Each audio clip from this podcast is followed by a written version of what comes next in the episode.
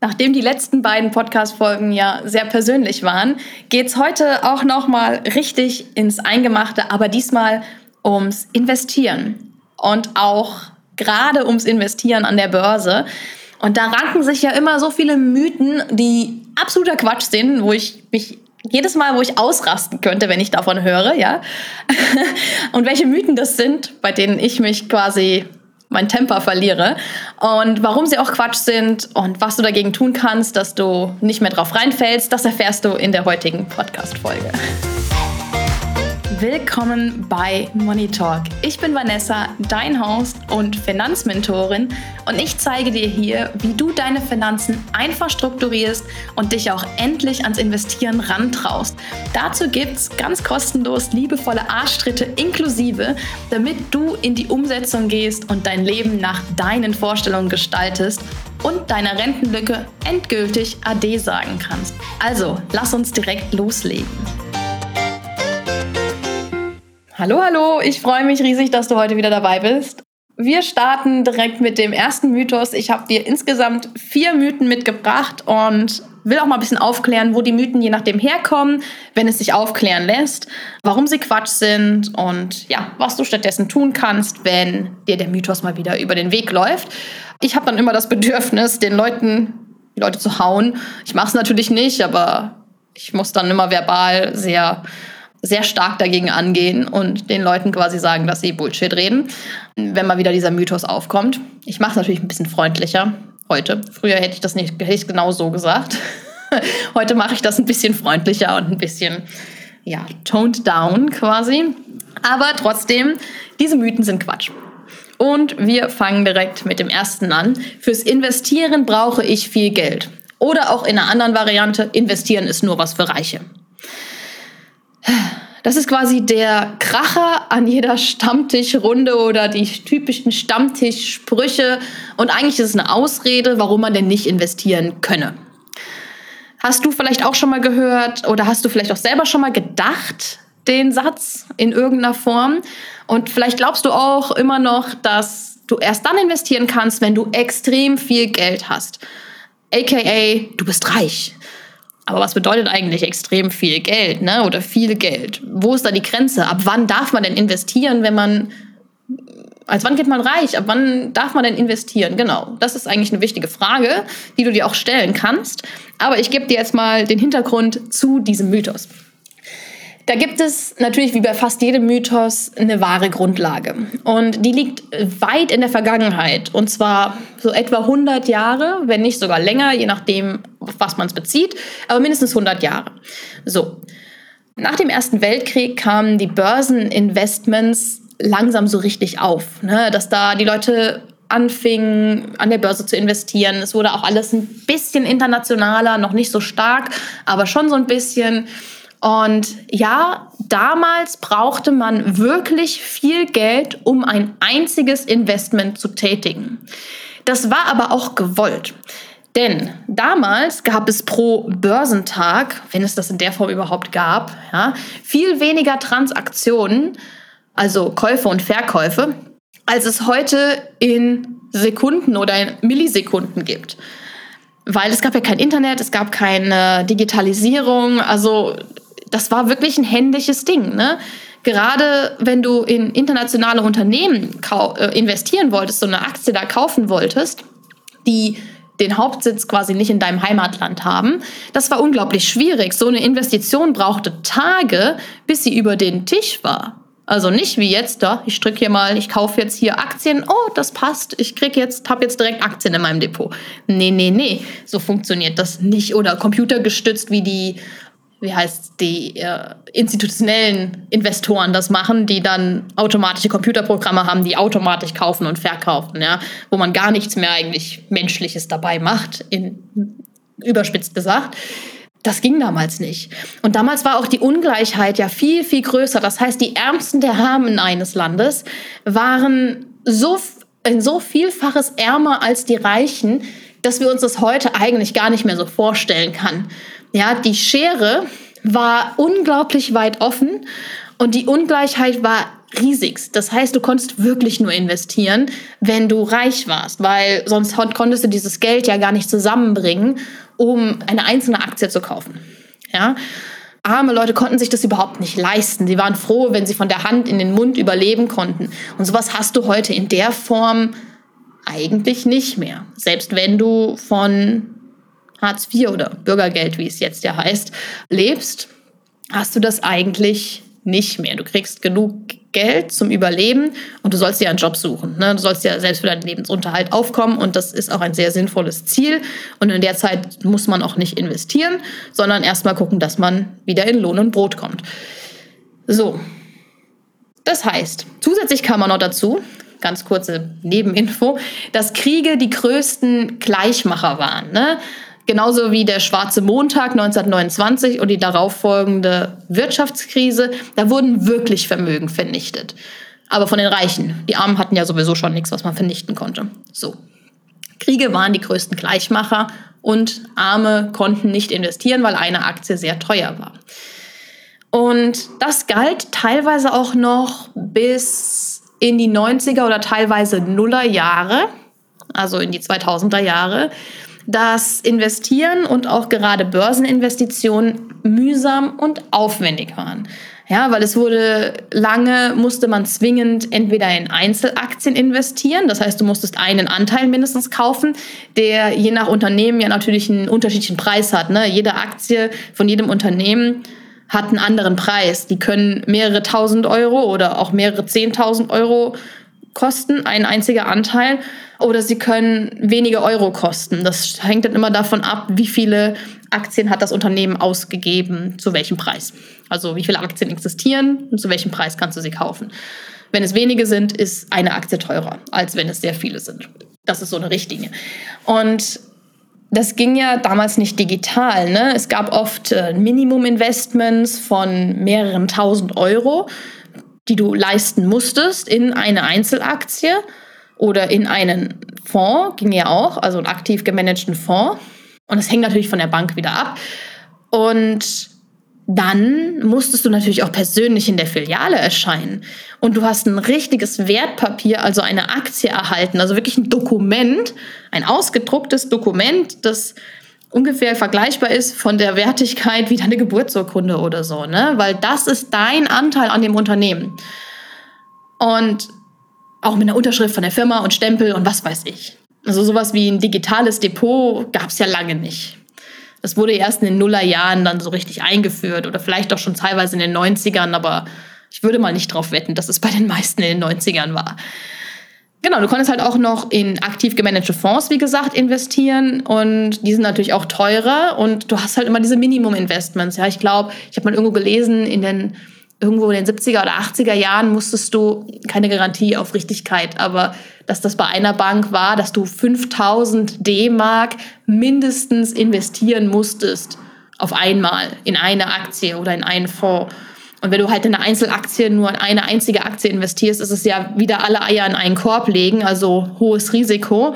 Und dann musst du es ja noch mehr kaufen. Das heißt, du brauchtest einen gewissen Kapitalstock, den du investieren kannst, direkt von Anfang an, damit du ja dein Risiko halt streust. Ne? Und ETFs gab es ja auch noch nicht. Also die kommen jetzt langsam, dass du sie als kaufen kannst seit den irgendwann in den Nullerjahren. Also die letzten 20 Jahre gab es das, da gab es die ersten. Mittlerweile gibt es ja Tausende, ja, aber damals gab es halt noch nicht so viele zur Auswahl. Und die kannst du dann auch kaufen.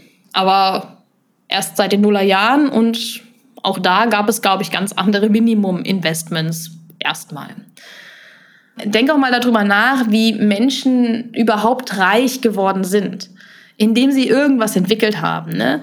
Irgendwas, das viel Geld eingebracht hat. Zum Beispiel Steve Jobs mit Apple oder Bill Gates mit Microsoft. Gerade so die, ja, diese Computer- Personal Computer Sachen, die jetzt, die in den 80er, 90ern anfangen, angefangen haben, dass das jeder zu Hause hatte, die haben auch mit nichts angefangen, ja, in der Garage und zu Hause Bauteile zusammengeschraubt und so, ne?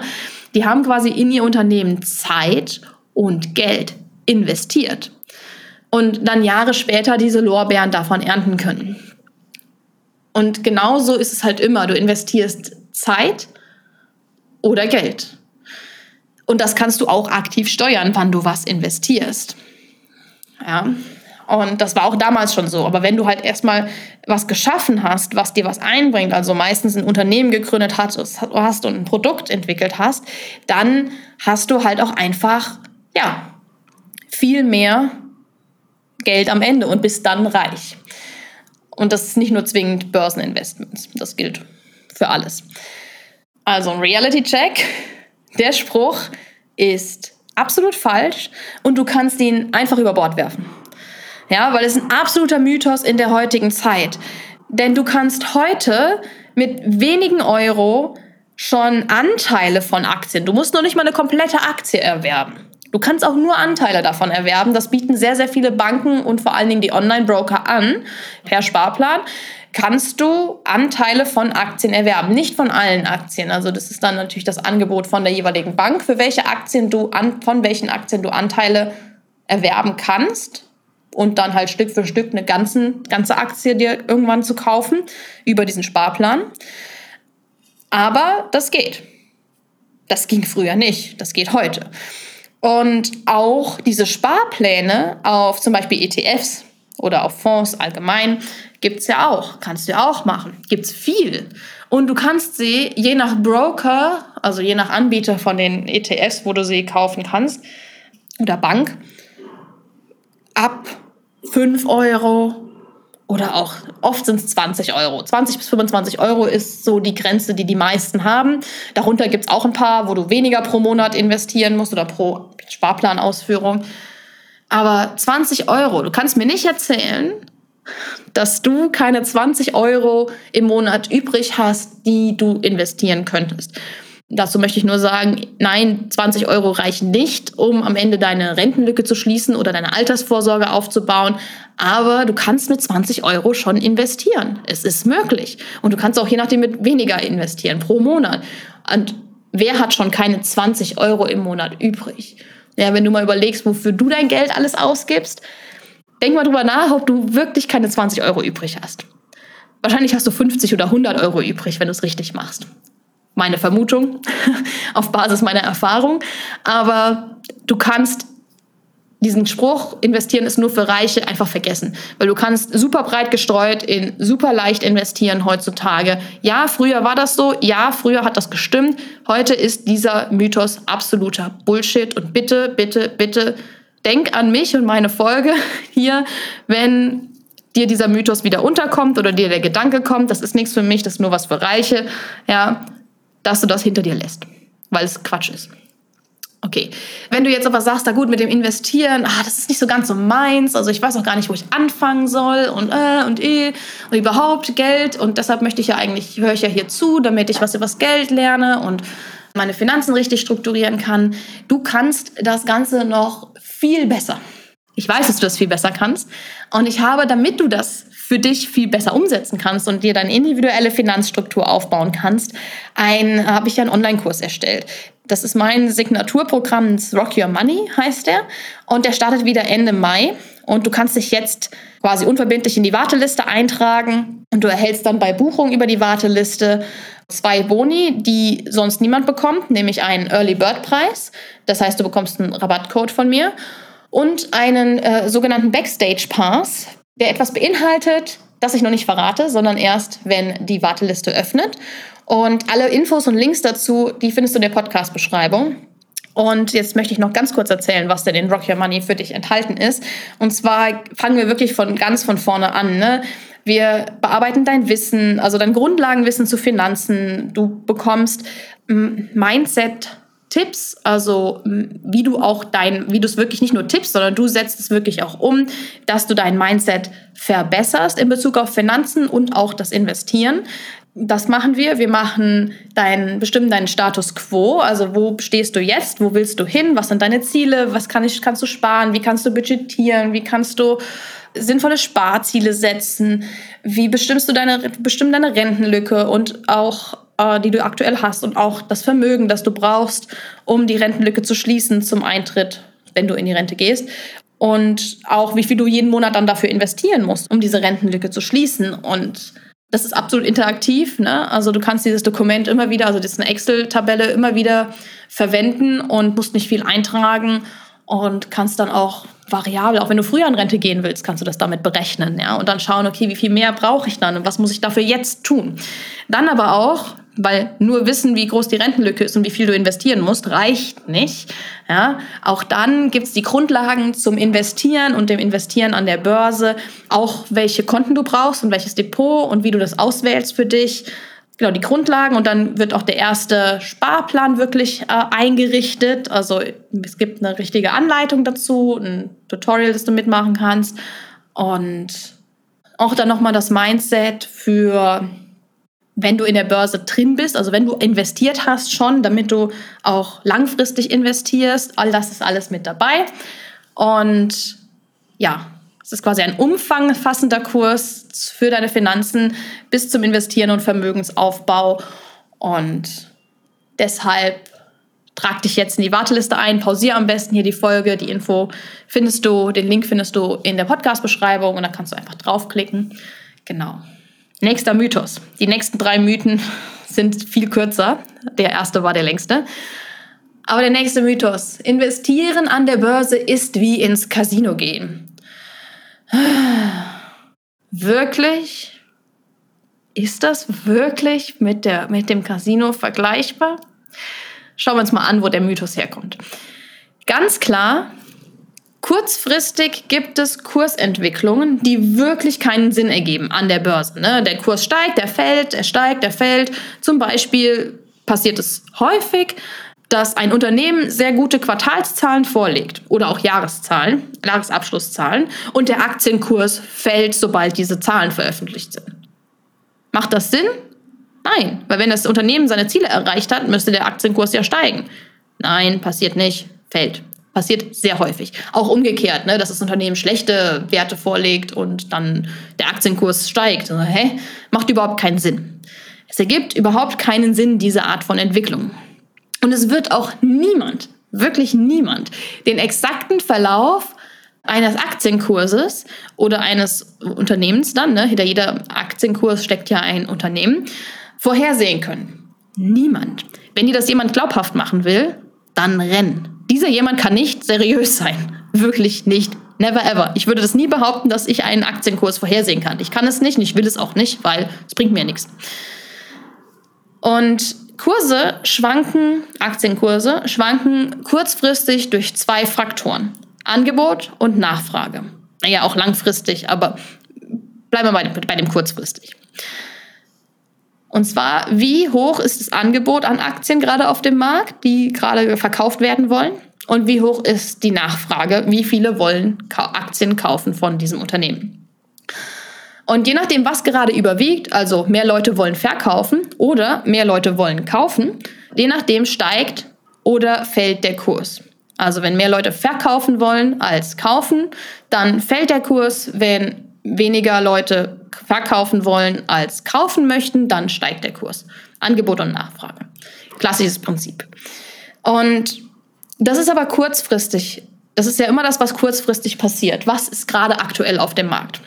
Wenn du jetzt aber aus diesem Kursverlauf ein bisschen rauszoomst, das heißt, du guckst nicht mehr innerhalb eines Tages, sondern du guckst innerhalb der Woche oder innerhalb eines Monats, dann wirst du sehen, dass die Schwankungen nicht mehr ganz so extrem ausfallen. Die werden schon kleiner. Die sind immer noch stark, aber nicht mehr so stark.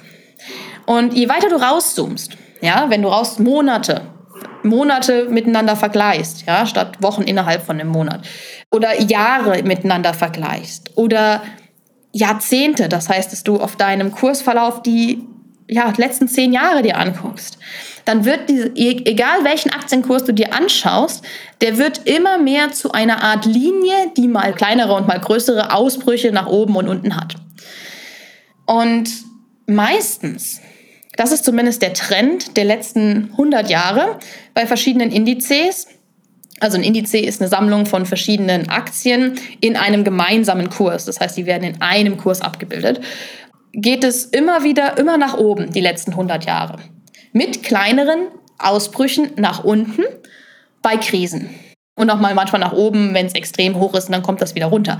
Aber Der langfristige Trend ist bei allen Indizes nach oben. Langfristig, über Jahrzehnte. So, und genau das ist das Wichtige.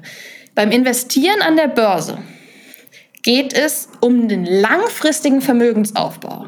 Das kurzfristige Schwanken ist vollkommen uninteressant und hat auch wirklich keinen Einfluss auf den langfristigen Erfolg deines Vermögensaufbaus nach 30 oder 40 Jahren an kontinuierlichem Investment und der Entwicklung am Markt. Die Wahrscheinlichkeit, dass dein Kurs oder dein Vermögen größer ist als am Anfang, wenn du breit gestreut in den Markt investierst, ist fast 100 Prozent. Ja? Einfach, weil das die Historie hergibt. Natürlich kann keiner die Zukunft vorhersehen und keiner kann sagen, ob das die nächsten 100 Jahre sich auch so entwickelt. Aber es gibt keinen Grund, der sagt, dass es anders ist. Dass es sich anders entwickeln wird. Ja? Das heißt, Reality Check hier bei dem Mythos. Solange du für die lange Frist investierst, sprich mehrere Jahrzehnte, ist das Investieren an der Börse alles, aber kein Casino. Ne? Und es ist sogar umgekehrt so, dass du mit klugen Entscheidungen dein Risiko streust, indem du breit investierst und es hat auch weniger mit Casino zu tun, als wenn du dein Geld einfach auf dem Sparkonto liegen lässt. Weil dann verlierst du nämlich auf jeden Fall durch die Inflation. Ja, also den Mythos vergessen. Der ist jetzt wie bei Mythbusters. Weiß nicht, ob du das kennst, diese äh, das eine amerikanische Fernsehserie, die verschiedene Mythen aufdeckt mit Experimenten, wo eigentlich immer irgendwas explodiert. Ich fand das immer ganz witzig. Ähm, aber ja, Mythbusters. Dritter Mythos. Wenn ich investieren will, dann muss ich verzichten. Boah. Oh, nein, nein, nein, nein, nein, musst du nicht. Wenn du deine Finanzen vorher klug strukturiert hast und dir zu passen und zu dir passende, ganz wichtig, zu dir passende Spar- und Investitionsziele gesetzt hast, dann musst du beim Investieren nicht verzichten. Verzichten müsstest du nur dann, wenn du aktuell einen Lebensstil hast, der nicht zu deinen Einkommensverhältnissen passt. Und deshalb ist das Verzichten dann auch in Anführungsstrichen, weil du lebst nämlich eigentlich über deinen Verhältnissen. Sorry, wenn das jetzt hart zu hören ist, aber das musst du dann mal hören. Wenn du über deinen Verhältnissen lebst, wirst du verzichten müssen, um zu investieren, aber es ist eigentlich kein Verzicht, sondern es ist nur das Anpassen des Lebensstils an das Einkommen oder an ja, das, was reinkommt. Ob das jetzt aus mehreren Einkommen kommt, ist egal. Also wenn du mehrere Jobs hast oder so. Und dann musst du halt eben deinen Lebensstil so weit runterbringen, dass du auch ein Vermögen aufbauen kannst, das dich wirklich in jeder Lebenslage unterstützt und dir eine gewisse Freiheit ermöglicht und dir auch deine Altersvorsorge abdeckt und dann hat das halt wirklich nichts mit Verzicht zu tun, sondern einfach damit zu tun, dass du in der Realität angekommen bist. Und wenn das jetzt für dich hart klingt, ja, das ist dann manchmal so. Die Wahrheit ist manchmal hart. Und ja, es gibt zu viele Menschen, die über ihre Verhältnisse leben. Hier ein Leasingauto, da ein Handy auf Raten, da dies, da das, da jenes. Das muss aufhören, wenn du innerhalb deiner Verhältnisse leben willst. Und zwar besser gestern als heute. Und weil du ja die anderen Folgen oder die anderen Mythen ja schon gehört hast, investieren geht ab 20 oder 25 Euro pro Monat. Und die sollte jeder, jeder übrig haben, ohne Ausnahme. Und natürlich sollte dir bewusst sein, damit wirst du deine Altersvorsorge nicht abschließen, aber du kannst investieren mit wenig Geld, ohne zu verzichten. Wenn du verzichten musst, um 25 Euro zu investieren, dann hast du andere Probleme. Dann komm in Rock Your Money, da lösen wir das, ja, dann stellen wir das auf, dein Budget und deine, dein Status quo und du verstehst und lernst, wie du einfach investieren kannst und sparen kannst ohne Verzicht und auch mehr als 25 Euro pro Monat. Ja, dann gehörst du absolut da rein, wenn du das im Moment noch nicht kannst. Genau. Zusätzlich kannst du in der Zukunft nur gewinnen wenn du sparst, statt zu investieren, verlierst du aber immer. Weil du verlierst durch die Inflation auf jeden Fall Geld und wirst spätestens in der Rente von außen extrem gezwungen sein, zu verzichten. Und zwar viel mehr, als du heute glaubst, verzichten zu müssen, um was zu investieren für deine Zukunft. Das muss dir auch ganz klar sein. Das kann hart klingen, aber das äh, ist trotzdem so. Und damit kannst du den Mythos auch getrost über Bord werfen. Ja? Solange du nicht über deinen Verhältnissen lebst, musst du durch Investieren auch heute auf nichts verzichten. Ja. Letzter Mythos. Eigentlich ziemlich kurz. Ich muss extrem viel Börsenwissen haben, bevor ich investieren kann. Ja, natürlich solltest du ein bisschen was übers Investieren und den Kapitalmarkt wissen, bevor du dein Geld da reinschmeißt. Und halt auch speziell die Börse, ja, bevor du da investierst. Das sollte klar sein, das gilt aber auch eigentlich für alles. Für alles im Leben sollte man ein bisschen was wissen, bevor man es macht. Du bist ja auch nicht in dein Auto gestiegen und bist ohne Führerschein losgefahren. Ja? Machst erstmal einen Führerschein und dann fährst du Auto. Und dann fährst du alleine, wenn man den Führerschein mit 17 macht. Fährt man ja ein Jahr mit Eltern oder eingetragenen Leuten, bevor man alleine fährt. Und was heißt aber auch extrem viel Wissen? Ne? Das meiste Wissen, was es da draußen zur Börse und dem Investieren dahin gibt, ist für Privatanleger wie dich und auch mich komplett unrelevant. Beziehungsweise es bezieht sich teilweise auch auf Tools, die, auf die du gar keinen Zugriff hast und auch nie haben wirst. Und es bezieht sich auf Strategien, die für wirklich Privatanleger keinen Sinn ergeben. Und das musst du aber noch nicht wissen. Und es ist auch gar nicht schlimm, wenn du das nicht weißt, weil du brauchst es wirklich nicht, um erfolgreich investieren zu können. Ja, ein paar grundlegende Informationen und Verständnis des Großen und Ganzen und vor allen Dingen in das, was du investieren willst, das reicht, um loszulegen. Ja? Und was du noch brauchst, und das ist eigentlich schon fast wichtiger, weil das Wissen hat man schnell aufgebaut, ist eine Portion Mut, auch wirklich loszulegen. Weil das ist meistens das, das Größere, was einen daran hindert, loszulegen, obwohl man das Wissen vielleicht hat. Wenn du da sagst, ich brauche ein bisschen Arschtritte, persönliche Arschtritte und ich würde das gerne mit jemandem zusammen machen, dann ähm, schick mir doch eine Flamme auf Instagram an vanessa.moneymentorin, also als Nachricht. Und dann können wir im, individuell im 1 zu 1 vielleicht zusammenarbeiten und schauen, ob das passt.